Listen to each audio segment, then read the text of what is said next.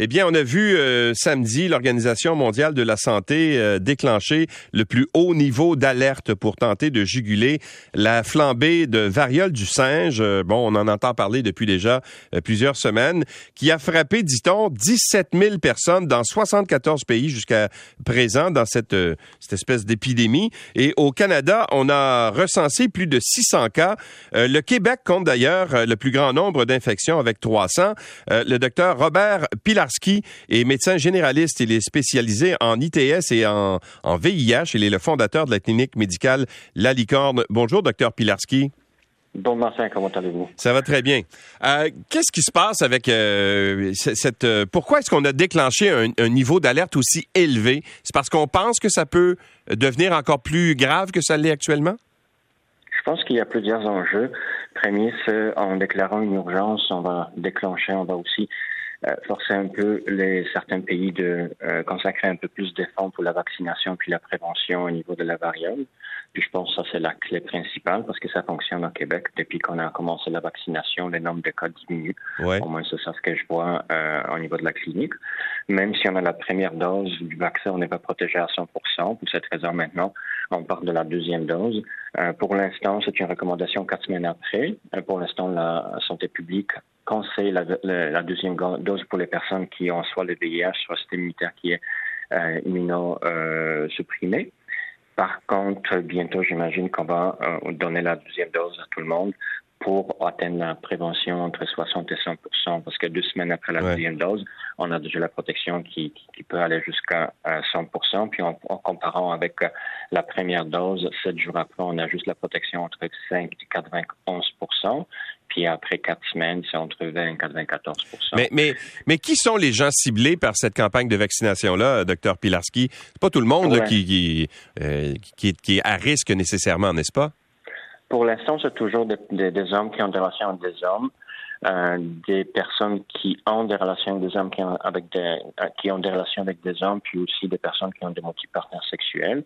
Ça peut être aussi des, personnes hétérosexuelles qui n'ont pas de relations avec des les hommes qui n'ont pas de relations avec des hommes, mais d'autres femmes. Euh, puis je pense qu'il faut prendre en considération aussi les travailleurs puis travailleuses du sexe.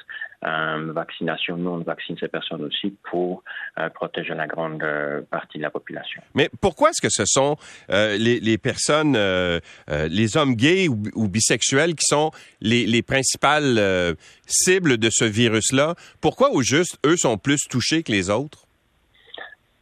Tout simplement, la première personne, moi, mon explication que je donnais au début, la première personne qui a voyagé de, de l'Afrique de l'Ouest vers euh, le, euh, le Royaume-Uni, c'était un homme qui avait des relations avec des hommes, donc euh, comme ça, l'infection a commencé à se répandre dans la communauté. Puis c'est la même chose qui est arrivée en arrivant ici au Canada. C'est un patient de Boston qui a probablement amené l'infection, puis a eu des relations sexuelles avec plusieurs partenaires sexuels ici, d'où euh, l'épicentre c'était Montréal, puis après ça s'est répandu en, Ontario puis d'autres provinces.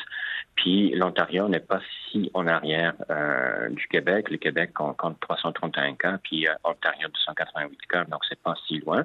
Puis le nombre de cas en Ontario augmente plus rapidement. Je ne sais pas si la vaccination n'est pas euh, aussi bien faite là-bas qu'ici, mais moi j'ai confiance qu'avec la vaccination, puis les symptômes que les personnes connaissent euh, isolement, présentement isolation, que les personnes restent à la maison ou tout simplement qu'ils s'obtiennent des rations sexuelles pendant trois semaines après euh, les éruptions, les symptômes systémiques, ça, ça va diminuer puis éliminer euh, l'infection à long terme. OK, mais alors c'est quoi les symptômes de, cette variole-là? Qu'est-ce qu'elle a? ça fait quoi quand on a la variole du singe? C'est quoi les symptômes? La grande majorité des cas, ça commence avec un prodrome. C'est pas tout le monde qui a le prodrome. Donc, euh, le symptôme le plus euh, fréquemment reporté, c'est la fatigue, fatigue intense. Des fois, on peut avoir aussi des malaises, euh, douleurs musculaires, la fièvre, des fois des céphalées, des maux de tête. Des fois aussi, dans des cas plus rares, on peut avoir la toux, la nausée, les vomissements, mais c'est quand même plus, plus rare. Entre 24 et 48 heures après, en grande partie, euh, il y a des éruptions qui vont apparaître, puis souvent, c'est des éruptions dans les parties qui étaient directement en contact avec euh, les lésions. Donc, c'est soit les parties génitales, soit la partie euh, anale, soit la bouche, la, la, les visages, s'il y avait des relations orogénitales. Euh, les éruptions apparaissent normalement entre 5 à 21 jours après. En, moyenne, c'est entre 7 à 14 jours. Euh, puis chez les personnes non vaccinées, ça peut durer jusqu'à 14-21 jours, jusqu'à quand la gale tombe, la personne reste contagieuse. Une fois la, gale est tombée, il n'y a plus de contagiosité qui s'est faite. Chez les personnes qui ont eu le vaccin, qui ont attrapé la variole simienne, on a remarqué que les symptômes sont beaucoup plus courts, c'est environ 7 jours. La gravité est moins, moins, moins importante. Euh, puis la guérison plus rapide. Et, euh, est-ce qu'une personne qui a été infectée peut être réinfectée, comme on le voit en ce moment avec le, virus euh, de la COVID-19. Là, il y a beaucoup de réinfections, mais dans ce cas-ci, dans le cas de la variole simienne, est-ce qu'une personne qui a été infectée est protégée par la suite? Pour l'instant, on ne connaît pas les détails. Alors, avec la vaccination, on sait que la protection peut aller jusqu'à 2-3 ans, puis des fois même jusqu'à 10 ans, mais c'est recommandé de faire un rappel deux ans après la première deuxième dose pour continuer la protection euh, efficace. Probablement, la personne qui a eu la variole simienne est protégée à vie. Et est-ce qu'on craint que ça que ça devienne plus répandu, que ça en fait que ça ça se répande de façon généralisée dans la population? Parce que là ça semble quand même localisé à une certaine euh, à une certaine population qui, qui est plus à risque. C'est toujours un risque, mais je pense que c'est peu probable.